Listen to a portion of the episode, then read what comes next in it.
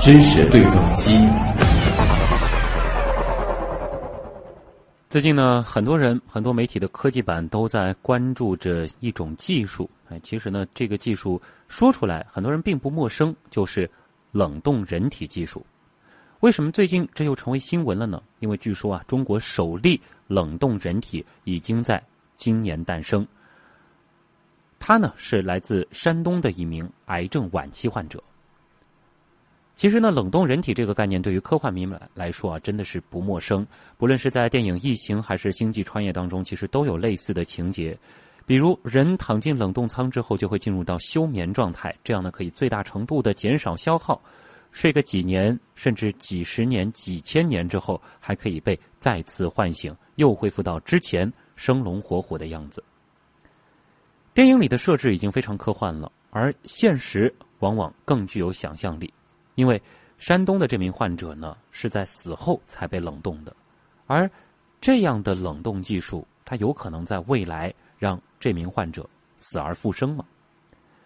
我们先来回顾一下整个事情的过程啊。根据媒体报道是这样的：在今年五月八号的时候，患者的呼吸和心跳停止了，主治医生宣布病人已经死亡。之后呢，山东的一家生命科学研究院和山东大学齐鲁医院的临床专家是展开了长达五十五个小时的深度冷冻手术。手术的过程呢是这样的：先是在病人体内注射抗凝、抗氧化和中枢神经营养等药物，然后通过循环系统快速输注冻盐水为其进行物理降温，同时实施气管插管、启动呼吸机和心肺复苏机等。这一切呢，都是为了保障患者身体的供血供氧，维持机体的生理功能。而接下来呢，则是冷冻前最关键的一步，就是灌流。冷冻专家们呢，从病人的颈部和骨部建立双通路体外循环，在特制的低温手术台上，将他的体温降低到十八度左右，然后缓缓注入防冻剂，用防冻剂来替换人体内的血液和水分。防冻剂会变得越来越浓稠，最终呢变得像玻璃一样，但它并不是结冰，因为如果是结冰，它会膨胀，但玻璃的这个状态它并不会膨胀。最后呢，将整个人体连接到了一台自动控制设备上，一直降到一百九十度啊，注意是零下一百九十度左右，存放在液氮当中。这样呢，整个冷冻人体的过程就完成了，而接下来。就是等待一个可能非常遥远的所谓合适的时机，将病人唤醒。不过呢，目前为止，全球的生命科学界还没有启动过任何的冷冻人体复苏，即便是在猴子身上的实验，也没有成功复活的先例。这里呢，其实还是涉及到了很多技术方面的探讨啊。首先，冷冻人体它究竟是怎样一回事儿？这个概念到底新不新鲜？它又可能面临哪些问题？而相关的生物冷冻技术目前是发展到了怎样的一种水平？哎，比如说，我们不考虑整个人体一个器官或者说是一个局部，它到底有没有可能冷冻之后又复苏呢？这个过程到底是经历了怎样的发展？接下来呢，我们就来连线这方面的一位专家，来自上海市第一妇婴保健院生殖中心的副主任医师武媛媛。武医生您好。哎，主主持人好。嗯。哎，晚上好。哎。呃，我们先来说说这个冷冻人体技术啊。听这个过程呢，听上去是挺科幻的。那也想问一下，您是怎么看待这样子的一个冷冻人体的试验呢？嗯，这个应该说，这个冷冻人体这个呃概念并不是才刚刚有的，因为我们回顾一下历史，其实呃第一例的冷冻人体可能在上世纪的一九七六年就。有了世界上的第一例的人体冷冻技术，嗯，嗯，但是在我们国内，当然就是，呃，就是前面刚刚主持人介绍的，就是山东的这一例女性，是我们国内的第一例的，呃，人体冷冻。啊，嗯，就是说，在这个国外的话，其实已经有四十多年的历史了，已经是有很多的人是采用了人体冷冻这样子的一个技术，大概有。几百几百个吧，应该，呃，据据呃这些数据显示的话，这呃，特别是主要是在美国，国有两家主要的机构，那么他们呃这这两家就是全世界最大的人体冷冻中心，那么大概呃说是有三百多个呃人体冷冻。嗯，只是说目前是没有任何一例是解冻了。嗯，对。因为 这个的话，其实离真正能尝试去解冻，可能技术方面还有非常长的一段路要走，是吗？对的，还有一个漫长的阶段。嗯嗯，对，因为这个技术也是建立在我们在呃，就是将来的几十年可能会我们的医学或者科学有一个长足的进步，呃，那么。是不是在将来的某一个时刻，嗯，我们的技术飞到了这个阶段的时候，我们就能把这些人给唤醒了？就可以理解为，它其实赌的是一个对于未来技术进一步发展，甚至是技术爆炸的一个预期。呃，应该是从呃，哎，这样的一个技术达不到这样的一个技术阶段，嗯。对，现在来看的话，其实离这一天可能还比较的遥远啊。这里因为其实是涉及到了一个细节，就是说，呃，这一次的这个山东的案例呢，他是一名已经宣布死亡的病人。那么在海外，他们之前做的这些冷冻人体的尝试，呃，是一定是已经宣布死亡了呢，还是说在弥留之际就可以采取冷冻呢？呃，其实这个可能这。牵涉到了一个概念，就是说我们怎么判断一个人的死亡？那事实上，他在那可能也有一些不同的概念。比如说，我们有临床死亡，嗯，也有一个叫呃生物学死亡，这可能是一个不同的概念。嗯，那么我们说的临床死亡，可能就是说呃一个人的心跳或者呼吸停止了，嗯，啊，那么这时候就就已经叫嗯称为临床死亡了。但是这个时候呢？呃，从外表看，这个人已经没有任何的活动了，对，然后心跳也没有了，嗯，我们他说也没有，时候其实身体呢可能组织里面还啊。代谢活动，嗯，呃，那么呃就是呃我们说的就是呃生物学的死亡呢，那就是说呃呃可能这个人的内已经完，嗯，呃死亡这种。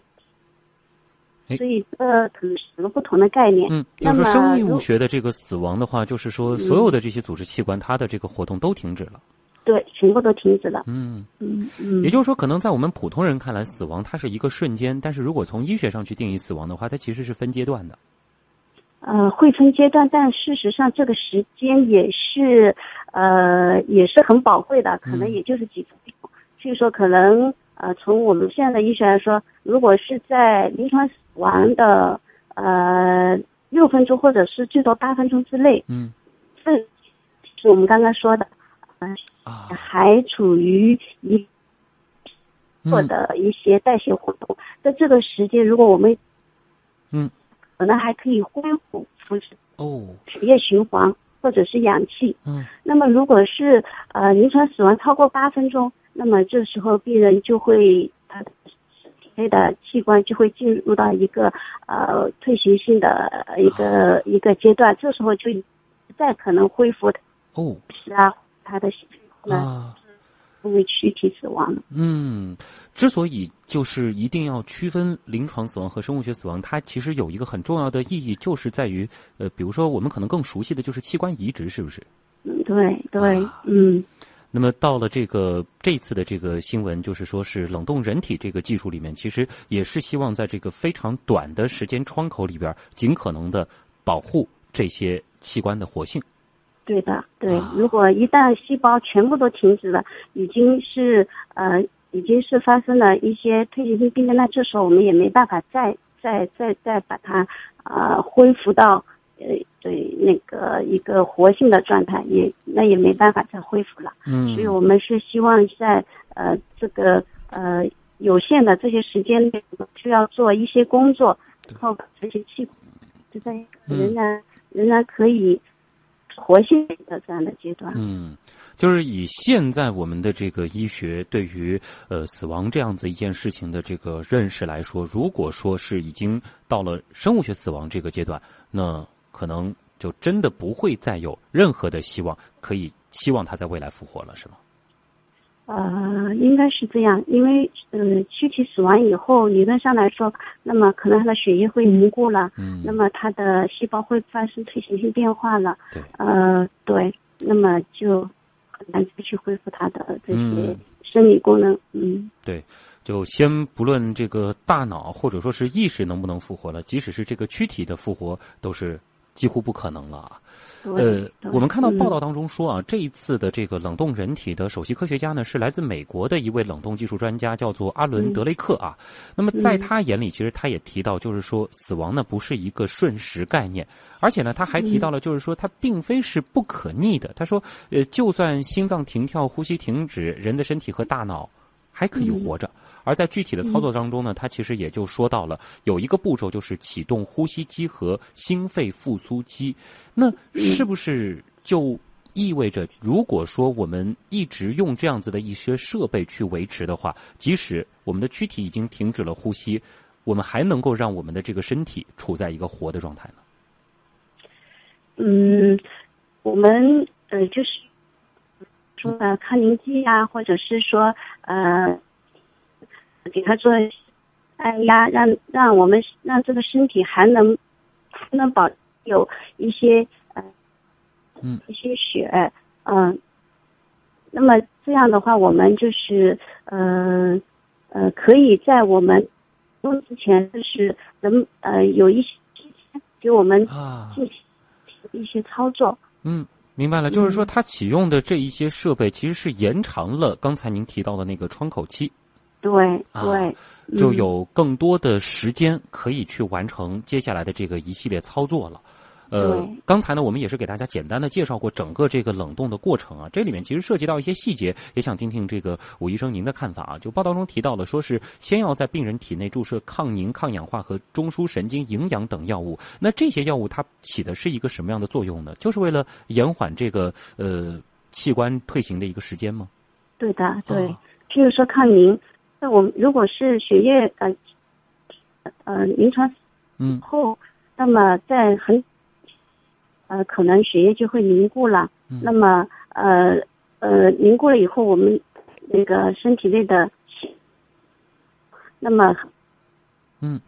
吴医生，您这儿可能这个信号稍稍有一点点这个影响。啊，现在能哎，能听得到吗现在很好，？现在很好，现在好。对，现在好了。哎，好，嗯您继续。对，嗯，我们用的这些康宁，那么就是说让血液身体内的血液不要凝固下来，嗯。嗯，那么呃，如果是呃血液不凝固下来，我们后面还要用一些呃就是冷冻的保护剂，哦。然后呃就是对这个身体进行冷冻前的一些呃处理，嗯。然后呃才呃就是呃才有可能让我们的冷冻保护剂渗入到呃身体里面，渗入到细胞里面，嗯，这样保证后面的一个冷冻过程能能顺利进行下来哦。就是说，如果说它已经这个凝固了，后面这些保护剂进都进不去了。对啊对，原来是这样。那么，嗯为什么它会使用冰盐水降温呢？这个有什么讲究呢？冰盐水的话，这个可能就是说，我们也呃我们呃身体呃理论上我们身体是恒温，人体是恒温动物，应该是在三十七度。嗯那么我们用冰盐水以后，这其实也是一个在进行一个身体的一个全身的物理降温的一个过程。嗯，因为我们后面的一个后面的操作，基本上可能是在呃接近零度的这样的一个水平来操作。嗯嗯，所以先是第一步就是先用呃呃冰盐水把嗯身体整个的温度先呃进行一个物理降温。啊，嗯，这个主要的关键词一个是冰，这是用来降温，然后这个盐水呢也是这个渗透压的这个问题。对。啊，那么这个、呃防冻剂它的这个灌流是怎样个过程？是和我们去这个医院有的时候吊盐水类似吗？呃，这个防剂呢，首先这个嗯防冻剂，当然，嗯、理解就是说，为了呃，就是说我们要把这个人体冷冻起来，冷冻的这个过程本身可能会对我们的细胞啊啊、对这些细胞会也会有损害。嗯。呃，因为我们人体的呃结构就是含有大量的水分的，对，那水呢有一个特点，就是呃在呃冰点就是形结冰以后，它的体积会增大，会形成冰晶，形成冰晶以后呢，就会极大的就会损伤身体的所有的细胞。嗯。所以呢，这个就是说冷冻对人体会呃造成一个伤一个损伤的过程。那么这个像这么多年，嗯、这个冷冻技术的发展，其实就是由于我们呃就是呃就是发现了一些冷冻的保护剂。嗯。冷冻保护剂，那么它就能就是呃阻对这个机体细胞啊、组织啊发的一些损害。啊那么这些冷冻保护剂呢，呃，它的作用就是把这个呃冰点降到更低，就是说像呃，譬如像我们现在这些呃，像呃呃甘油，它的冰点就很低，嗯。这样它就不容易形成不容易形成冰晶，哦。那么就可以起到一个保护的作用。对，可以嗯想象这个细胞它非常非常的这个脆弱，而水在结冰之后，它的这个膨胀和结晶这样一个过程，其实对于我们的这个细微的这个组织是一个非常非常严重的一个破坏。是的，嗯，所以整个的这个冷冻技术，无论是冷冻人体还是冷冻，哎，比如说是一个卵细胞，又或者说是一个器官，其实它很重要的一个步骤就是要防冻，防止它结冰对。啊，就是所以嗯，嗯，现在我们回到刚刚主持人您提到的刚刚那个问题，就是嗯。在这个，嗯、过程。嗯。不可能就是我们要用一些，呃，就是稀释过的保护液，啊，呃，就把身体之前，呃，残留在身体中的一些血液先把它冲出来，嗯，啊、然后呢，我们再去把这个冷冻剂灌流到自己的身体里面去，哦。嗯，对。等于就是说，是把人体内原有的这些血液和水分全部换成在这个低温状态下它不会结晶的这种冷冻剂保湿对冷冻保护剂，对、啊。呃，嗯这样子的话，就可以最大限度的去保护整个人体在这个低温的，尤其是长时间的低温的过程当中，哎，不会因为呃结晶这样子的一种问题而受到不可逆的这种损害。对，所以也也有说，就是说这个冷冻过程其实就是一个脱水的过程，嗯就是把我们身体的这些水都要把它变成，就是把冷冻保护剂要要冲进去，把水脱出来，嗯是这样的一个过程。哎，那感觉上啊，这个比如说冷冻到这个零下十几度，或者说是零下几十度就可以了吗？为什么一定要降到零下一百九十度那么低的一个温度呢？呃，低低到零下呃一百九十多，呃，也也就是说，这样的一个超低温的条件下，嗯，那么我们人体所有的生命细胞的分裂、代谢都会完全被抑制。嗯。这时候，也就是说，呃，就是呃，只有呃在这样的一个深低温的条件下，就是我们的细胞活动完全被抑制了，嗯。那么才能达到我们所说的，例如在我们的在各个呃生殖中心，嗯，我们最常做的，比如说胚胎的冷冻，啊胚胎的冷冻，我们如果是胚胎，我们根据呃胚胎的发育有胚胎第一天、第二天、第三天、第四天、第五天，对那么我们把第二天的胚胎如果冷冻在这种液氮中，嗯也就是零下一百九十六度，那么我们等十年以后再来把它解冻，那么它还是保留在哦。第二天这时候这个的状态。对于生物体或者是这个组织而言，只要到了这样子的一个温度以下，它就是真正的在时间上暂停了。对对，啊。也就是凝固在这一刻了，凝固在你把它冻在的那一刻。哦，这个稍后其实也会请吴医生具体的来说一说，现在我们在这个组织或者是细胞的这个冷冻上都已经是走到了怎样一个程度啊？我们先来把这个这次的这个新闻点先呃进一步的讨论一下。呃，刚才您其实也是描述了一下冷冻的这样的一个过程啊，其实是有这个降温，然后呢还会有用冷冻剂替换血液，最后是呃一直要降到零下一百九十度。那么呃，怎么样去判断它的这个冷冻的效果好或不好？这个现在有说法吗？呃，当然就是我们呃可能会有一些监测的指标，嗯，比如说我们把它呃冷冻下来以后，我们通过测测温度啊，呃，可以通过呃，当然我们最好的一个指标就是我们把它冻在那，然后再把它复苏，那么这个嗯细胞还活着，我们看到它还还是保持着细胞原来的活性，或者说我们的胚胎冻了以后，把它解冻以后，然后它又继续再一步一步又继续往前发育了。嗯，这个就可以检测到，可以用来检测我们这个冷冻的技术，这个冷冻的技术是不是达到我们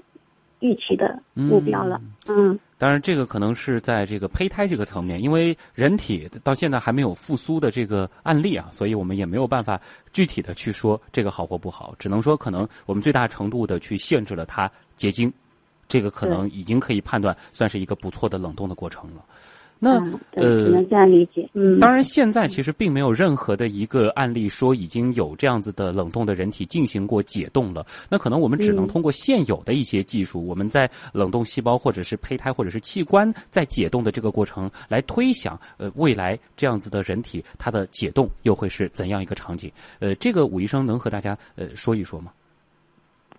嗯，是说解冻的这样的一个过程会是怎样的呢？对啊。那嗯，就是我们冷冻的过程，我们就是要一个脱水的过程，我们就要把身体的水，然后用冷冻保护剂来代替，对，这样就能避免这个冷冻的过程对这个细胞造成损害。那么解冻的过程呢，其实就是说，我们就要呃，就是要把呃那个呃冷冻的这个保护剂去去除。我们尽快的恢复到本身这个细胞需需要的那个温度，然后把冷冻剂去除，用正常的培养液来呃放在正常的培养液，这个就是一个解，就叫复啊，这个解冻的速度是要求越快越好呢，还是越慢越好呢？呃，解冻的速度要求越快越好。哦，因为如果是你解冻的速度很慢的话，可能在这个过程中会导致。二次损伤，也就是说，它原来可能一开始是有一些小的冰晶，然后你慢慢的解冻，反而小的冰晶就会融成一个大的冰晶，这样就会导致一个二次的损伤。虽然说它是在一个升温的过程，但是它有很长的一段时间都是在零度以下的。对。所以还有可能在这个解冻的过程当中，它也有可能结晶的一些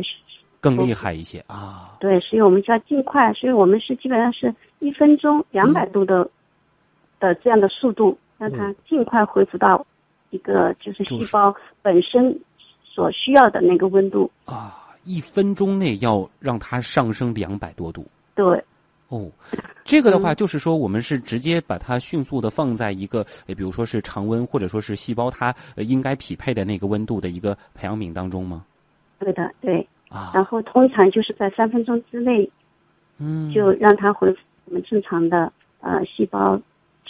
是呃比较适应的这个度，很难想象啊，这样子的一个过程，竟然进一步还能够让被冷冻过的这个细胞或者是胚胎呃进一步的复苏。那想问一下，就是说我们现有的诶关于人体组织的这个冷冻，呃，它最大的已经是做到怎样的一种尺度了呢？比如说是器官层面的呢，还是说是局部的一些组织呢？呃，如果说是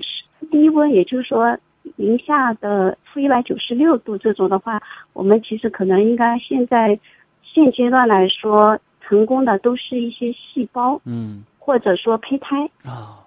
嗯，器官，譬如说像我们平时经常所说的肾移植，这些其实我们并没有，呃，它只是在一个。低比较低温，并不是我们刚刚说的这种深低温，对。就是这个是两个，一个其实说只是是因为它其实很快就要进行移植，只是在这个过程当中尽可能的延缓，呃，它这个损坏或者说是退行的一个时间。而我们之前讨论的这种真正的可以让时间暂停的，甚至是穿越时空的这种冷冻技术，现在我们基本上还是停留在细胞或者是胚胎这样的层面。对对对。目到目前为止，嗯，而这一个领域，现在这个技术已经是比较成熟了，是吗？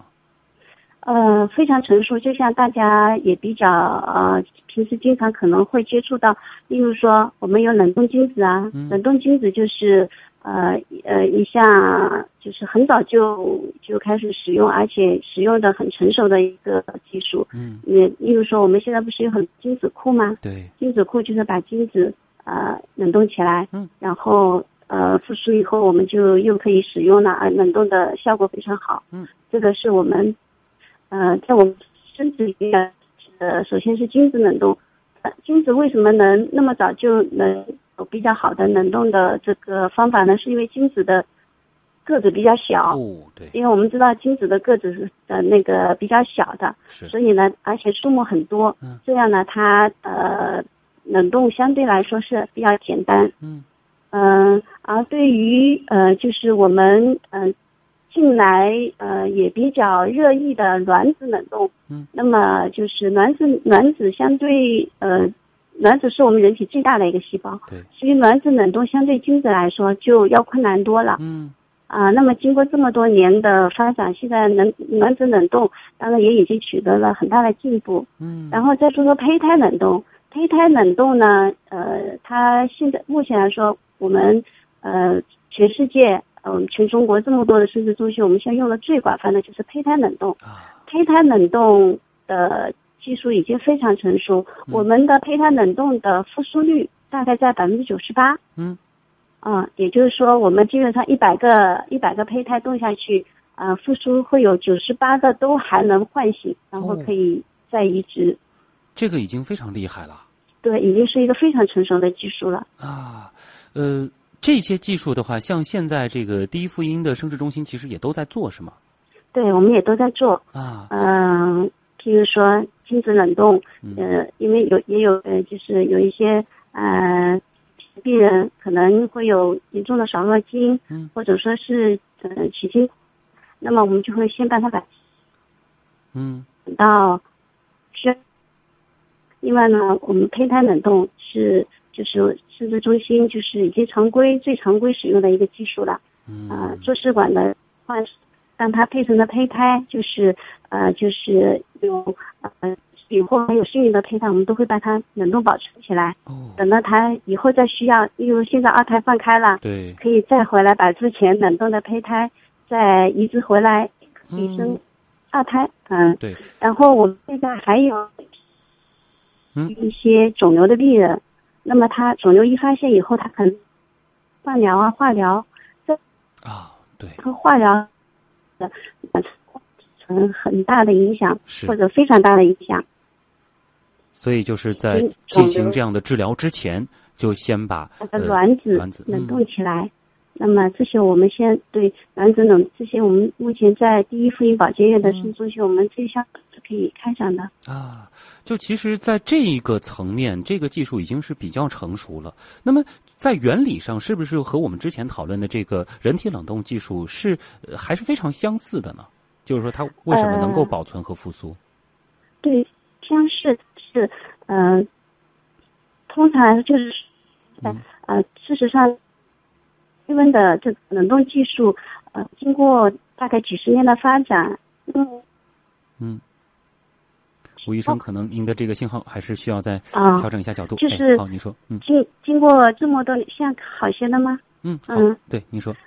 嗯、就是经过这么多年的这个呃冷冻技术的发展，就是我们对这些细胞的冷冻都是可以达到这个冷细胞冷冻的技术。那么其实从目前的技术来说，对于呃器官，譬如说器官，譬如说我们说的一个卵巢组织，或者说子宫，嗯。或者说肾脏，对于一个器官，事实上对于器官的冷冻，现在都还技术不是很，就是还技术并不是特别成熟。哦，就是说可能已经嗯。有这样的尝试了，但是成功率也并不是特别的高。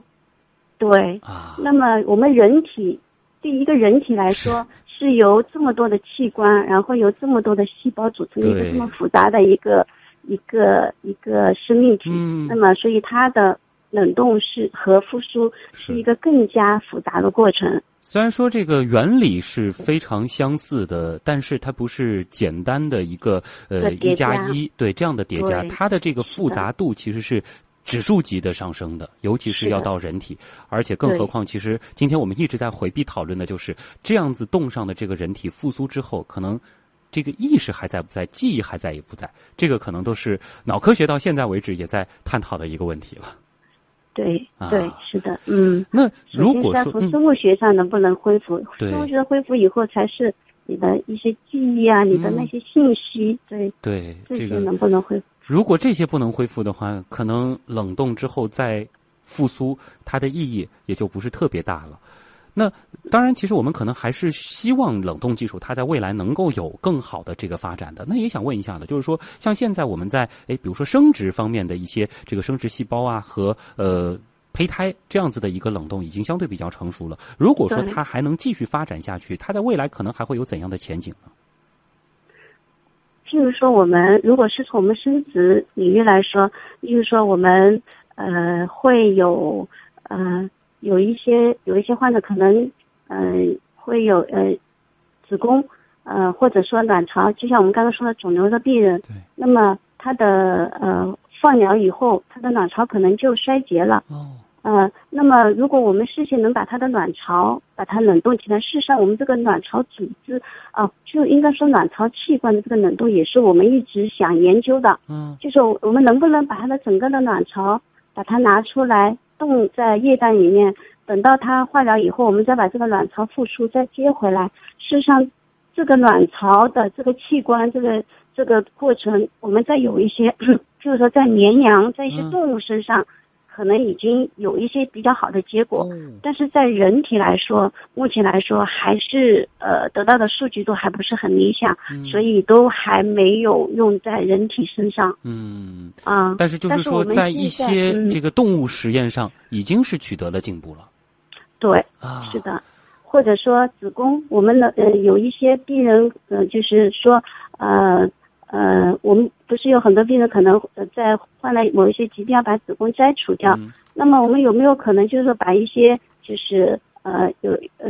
也都已经生过孩子，他不需要这个子宫了，我们把他的动起来，然后是给需要这个子宫的呢？所以我们能不能把子宫这个些这个也动起来，就像卵巢那样？就是说我们对器官来说，现在其实也都也都还很难说把它动起来，然后。对，不受到损伤，又把它复苏过来。这个很容易可以想到的一个领域，就是我们在一开始其实也谈到的，就是说器官移植或者说是器官的这个捐献的这个问题。因为有的时候，呃，可能有的人是捐献了，但是并不是说所有的这个器官都能够找到这个配对成功的。那有了这个技术的话，其实是更好的可以呃造福人类了。是的，是的，嗯。当然，可能更远的，我们也像很多的这个听众朋友也在说啊，如果说这个技术它达到了一个非常非常理想的一个终极的形态，就是复苏和。冷冻这样的一个过程都是对于人体来说无损的话，那或许可能 对于我们这个文明来说，或者说我们思考时间这个东西的意义来说，都会有一个新的一个状态，或者说是进入了一个新的阶段了。当然，这个可能现在看来还是科幻的层面啊。这里也再次感谢上海市第一妇婴保健院生殖中心的副主任医师武媛媛吴医生和我们带来的科普和解读。谢谢您，再见。哎，谢谢。在我们的新闻实验室社区当中呢，小团子公主啊，她也说了啊，说这个，呃，多年以后会否真的可以死而复生呢？听上去还是有点科幻啊。她说，呃，人死亡是因为人体内组织失去活性导致的，这一系列发生在细胞内部的化学作用是不可逆的。嗯，这个可能也是现在很多学界的一个主流的观点啊。这里也和大家稍稍的来分享一下。其实，在冷冻人体的这个消息出来之后，我们也看到了很多，哎，不仅仅是学术上、技术上，甚至是关于伦理的一个争议啊。比如说，冷冻人体它真的可以将死亡暂停吗？冷冻人他究竟是有生命的还是没有生命的呢？其实，根据目前的法律规定，一个人主要的民事权利呢是始于出生，终于死亡。当然呢，前不久正式实施的民法总则是把继承权扩大到了胎儿。但是往后面的延伸并没有，也就是说，一个人的民事权利与生命是密切相关的。那么，冷冻人这样的一种状态，它到底算不算有生命呢？它是作为活人还是遗体？人体冷冻，它算不算是一种遗体保存？但是，也说了。这种技术，它期许的是在未来可能能够真的把冷冻人复活。那么这个时候，在法律层面看，他又是谁呢？是一个新的人，还是之前身份的延续呢？这个中间必然会涉及到非常多的法律问题。当然，其实还有一系列的，比如说保险，比如说继承等等等等啊。这个方面细想起来，其实就已经非常复杂了。技术方面呢，澎湃新闻的记者日前其实是专访了中国科学技术大学的教授、博士生导师赵刚啊，他也是中国大陆地区唯一一位国际低温生物学会的常务理事。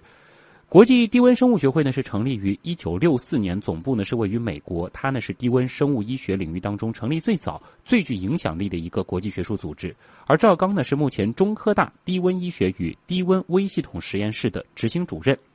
他说啊，就现阶段对于人体冷冻保存而言，从原理到技术上都还不成熟，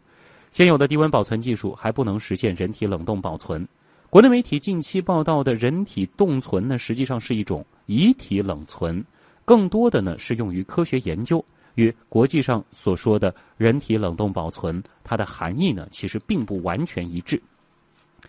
其实武媛媛医生前面也和我们说过啊。关于真正的这个人体冻存啊，或者说就是类似于电影当中的那种呢，全球是已经实行了三百多例，但是到目前为止，在国际学术期刊还没有这方面的文章公开发表，也就意味着在科学上并没有人体冷冻保存的科研数据予以公开，因此呢，也无法为下一步技术改进提供基础。有些人其实也会好奇啊，在动物层面，我们能做到把它们低温冷冻又复活吗？其实目前能够经历深低温而又存活的，主要就是低等简单的生命体，比如说线虫、水熊虫、轮虫等等啊。它们的这个细胞其实并不多。在加拿大和美国呢，都有科学家曾经研究过北美树蛙的耐冻性，发现树蛙啊能够在几乎被冻成固体的情况下，也就是身体内超过百分之七十的水分都被冻成了冰的情况下，保存几个星期。但事实上呢，这是因为树蛙体内合成的抗冻蛋白和糖类确保了它的心脏不会被结冰。而对于大家比较好奇的大脑保存，赵刚也说了，目前大脑主要是以脑片形式保存，用于科学研究。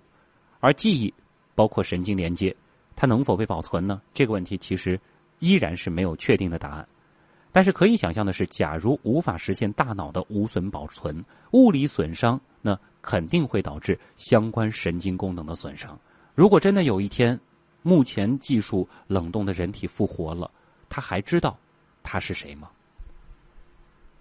这就是今天知识对撞机和各位带来的分享。